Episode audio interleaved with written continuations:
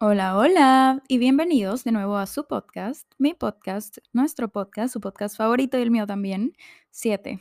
¿Cómo están el día de hoy? Espero que se encuentren muy bien. Les mando un abrazo hasta donde quiera que estén y de verdad nuevamente gracias por estar aquí. Hoy quiero hablar de algo como siempre bastante personal, pero es algo que me da mucho gusto. Mucho, mucho gusto y que me encanta compartir y me encantaría compartir con ustedes eh, porque sé que no soy la única que se siente así o que se ha sentido así o que se va a sentir así en algún momento. Entonces, solo quiero hablar de sentir intensamente. Yo por mucho tiempo, ahorita me doy cuenta de que por mucho tiempo estuve bloqueada. O sea, mis sentimientos fueron bloqueados inconscientemente o conscientemente, no recuerdo. Pero desde hace muchos años yo inconscientemente no me permitía ser vulnerable, no me permitía sentirme vulnerable o, o que me vieran vulnerable o triste o bajoneada o enojada, sobre todo triste. Creo que siempre he sido una persona muy alegre, siempre he sido muy risueña y me río de todo, literalmente. O sea, yo sé que en mis videos me veo muy seria y en mis fotos también me veo muy seria. Y pues obviamente aquí platicando con ustedes igual puede que me escuche seria porque pues son temas bastante delicados que a mí me gusta tomar y, hablar de ellos de verdad de la manera más respetuosa posible. Em, pero en general y en la vida real, aunque sí tengo un carácter fuerte, no les puedo mentir, soy muy risueña y me da risa todo y de verdad a todo le veo el lado positivo o inconscientemente disfruto la belleza de cada cosa, porque yo en verdad creo que todo todo es bello. O sea, yo me puedo quedar horas admirando el cielo, me puedo quedar horas admirando una flor, me puedo quedar horas de horas mm, simplemente admirando la vida. Y últimamente me he dado cuenta de que muchos muchos sentimientos, muchos muchas emociones que yo pensé que había perdido han vuelto.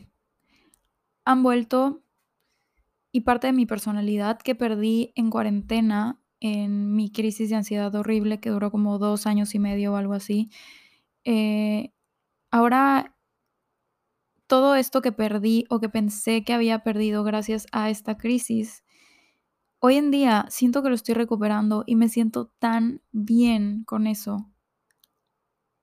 En verdad me alegra mucho poder decir que antes, recuerdo que cuando estaba chiquita, yo o bueno, no chiquita, igual ya estaba en secundaria, prepa, etcétera, etcétera, pero cuando digo chiquita me refiero a antes de cuarentena. Y me acuerdo que yo era muy ruidosa, gritaba todo el tiempo y era muy extra, o sea, era de que muy explosiva en el buen sentido y y así, y en cuarentena lo perdí. Me volví más callada, me volví más reservada, me volví más introvertida, me volví diferente. Simplemente crecí, me tocó vivir cosas y creo que esta idea de es que Ivana, está mal que te sientas así, está mal que te vean triste, está mal que te sientas triste, está mal sentirte o verte vulnerable porque tú eres una persona alegre, porque tú eres una persona risueña, porque tú eres una persona feliz o siempre has sido feliz. Creo que yo misma me fui bloqueando y fui bloqueando mis emociones y fui bloqueando mis sentimientos y los fui fui satanizando la idea de verme vulnerable o sentirme triste. Entonces, obviamente yo no aceptaba y era una lucha constante o frustrante en la que yo decía, es que yo no soy así, yo sé que soy diferente, yo sé que soy feliz, sé que soy alegre, sé que soy risueña, sé que soy explosiva, soy ruidosa, soy divertida, y ya no me estaba sintiendo así genuinamente. Entonces, era una frustración y era una lucha interna y un debate interno entre, okey, ya no soy la misma de antes como consecuencia de esta crisis. Pero entonces, ¿cómo puedo hacer o cómo me puedo recuperar? Y el día que yo dejé de frustrarme por eso fue el mismo día en el que yo sin darme cuenta, empecé a recuperarme poco a poco. Y no les voy a decir cómo pueden recuperarse a sí mismos si se sienten perdidos, porque no lo sé. O sea, creo que por primera vez en un episodio, no sé. No sé cómo pueden recuperarse a ustedes mismos. Yo no sé cómo logré o, estoy logrando recuperarme a mí misma, pero les decía que cuando estaba chica, yo era muy ruidosa. O sea, de verdad, me reía y me reía muy fuerte. Siempre he tenido una risa bastante fuerte, pero aún más fuerte. O sea, tenía una risa tan fuerte y tan pegajosa que llegaba el punto en el que los demás se incomodaban de que me riera tan fuerte y tan y tan alto y tanto. Entonces, y a mí antes eso me justo hacía reprimirme porque decía, okey, eh, entonces no tengo que reírme tan alto, aunque me dé mucha risa, porque a los demás les incomoda. O pensaba en, okey, es que voy a reservarme algunos comentarios porque tal vez incomode, o tal vez no les parezcan, o tal vez me vean raro, o tal vez porque creo que igual siempre he sido una persona que piensa un poco diferente, y, mm, dejé de o mejor dicho, igual me alejé de mí un poco por por quedar bien, o por no sentirme incómoda, o por no sentirme excluida, o por no sentirme diferente, pero hoy en día me doy cuenta de que ser diferente es lo máximo, y ser ruidosa y reírme muy fuerte hasta incomodar me gusta. Y les puedo decir que ni siquiera me había dado cuenta de que había perdido esa parte ruidosa, eh, explosiva, divertida de mí. No me había dado cuenta del todo hasta que hace algunos días estaba en la escuela Em, hice un equipo, o sea, tuve que hacer un equipo con gente nueva, cosa que me encantó. Y dijeron algo que me dio mucha risa, y me reí tan fuerte, tan fuerte, que vi la cara de incomodidad de los otros, así como: "Okey, sí dio risa, pero no tanta, eh, ¿qué le pasa?". Y también hice comentarios que en mi cabeza eran muy acertados, pero tal vez no les encantaron, o tal vez les parecieron bastante raros a mis compañeros. Y esa incomodidad, esa incomodidad que hice o transmití a estas personas, me hizo saber que me estoy recuperando. Entonces, creo que en este episodio solo les puedo compartir que últimamente he descubierto que soy aún más sensible de lo que pude pensar, que soy más intensa de lo que pude pensar en algún momento Porque por muchos años me bloqueé.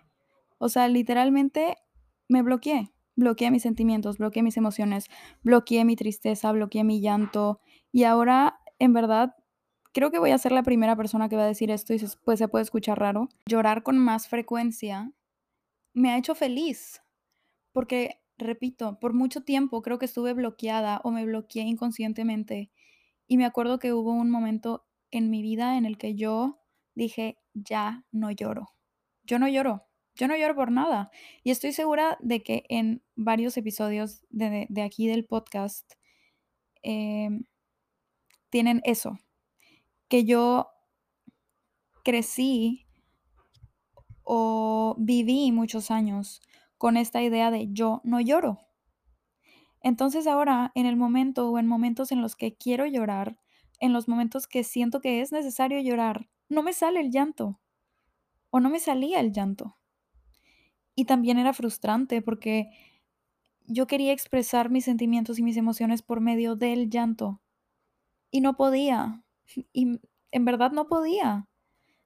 Entonces ahora que estoy llorando con más frecuencia por cosas más simples, de alguna manera me hace darme cuenta de que estoy desbloqueando estos sentimientos y estoy rompiendo con esta idea de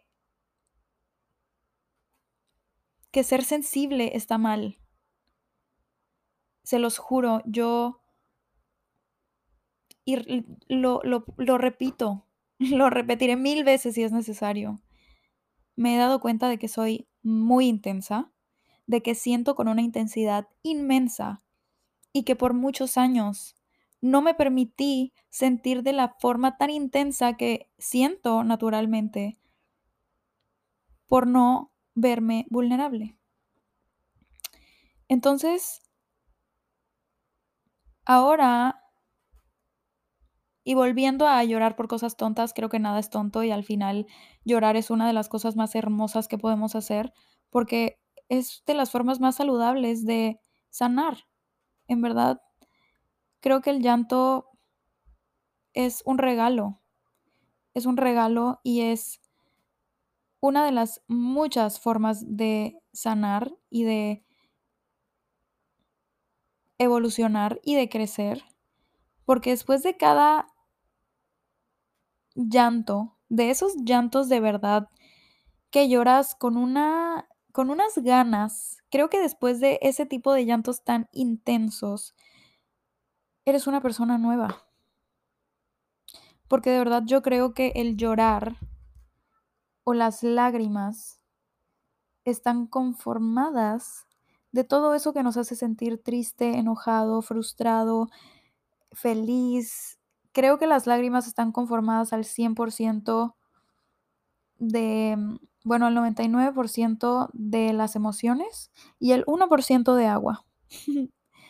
y el saber que ahora me estoy aceptando y estoy aceptando mi sensibilidad tan intensa me encanta y me hace sentirme muy orgullosa de mí porque de verdad cuando me refiero a que soy una persona sensible, me refiero a que soy una persona que así como le pueden doler fácilmente las cosas, también soy muy sensible a percibir cosas hermosas. Y por eso digo que soy sensible en todos los aspectos y en todas las áreas y en todos los motivos y en todo, en todo, todo, todo. Igual cuando me tocó intentar estar en una relación con alguien, yo no me permití demostrar mi amor, yo no me permitía verme demasiado cursi porque qué cringe. eh, es que eso era, o sea, a mí me daba cringe todo lo que tenía que ver con verme sentimental o verme sensible o verme tierna y verme vul- vulnerable. Y por mucho tiempo yo pensé que si no me veía dura y fría, no me iban a tomar en serio. Y la verdad es que es todo lo contrario, porque creo que cuando te intentas ver dura, cero vulnerable, cero sensible, aparte de reprimirte y crear una cosa que después cuesta mucho sanar, porque vas acumulando absolutamente todo, aparte de eso, me ha ayudado a entender que efectivamente soy muy sensible y en todos los aspectos y que si siento amor, lo siento en un mil por ciento, si siento dolor, lo siento igual fuerte eh, si siento tristeza, igual, pero ¿saben? ¿Saben qué es lo más hermoso? Creo que la aceptación y el aceptar de verdad lo que somos y la manera en la que sentimos y la manera o las maneras en las que demostramos o elegimos demostrar nuestros sentimientos, emociones, eh, todo, todo, todo eso, creo que la aceptación es una de las llaves maestras. Porque al no aceptar cómo sentimos, al no aceptar lo que queremos demostrar, al no aceptar nuestra vulnerabilidad, al no aceptarnos a nosotros y a nuestra forma tan intensa o tan loca o tan rara de sentir, nos, nos frustramos. Es así de simple. Y yo por mucho tiempo no acepté que era vulnerable y al contrario me o no vulnerable, sino sensible. Por mucho tiempo yo no acepté que era sensible y por todos esos años o por todos esos años yo me limité mucho, me reprimí mucho. Y ahora que me doy cuenta y de que estoy aceptando mi sensibilidad, soy muy feliz porque ahora me permito sentir y ahora no hago nada en contra de mis sentimientos, simplemente dejo que fluyan. Y estoy en un punto en mi vida en el que en verdad creo que en los últimos meses he aprendido tantas cosas que me han hecho crecer demasiado, que me han hecho entender muchas otras cosas, que me han hecho ver la vida desde otra perspectiva. Y ustedes saben que yo siempre estoy girando rotando y viendo la vida desde diferentes perspectivas, pero creo que hoy en día puedo entender cosas que hace un mes no entendía. y puedo descifrar cosas que hace un mes no, no podía descifrar. Entonces, todo esto gracias a aceptarme, aceptar mi sensibilidad y aceptar mi intensidad y amarme y respetarme y valorar mi forma de sentir.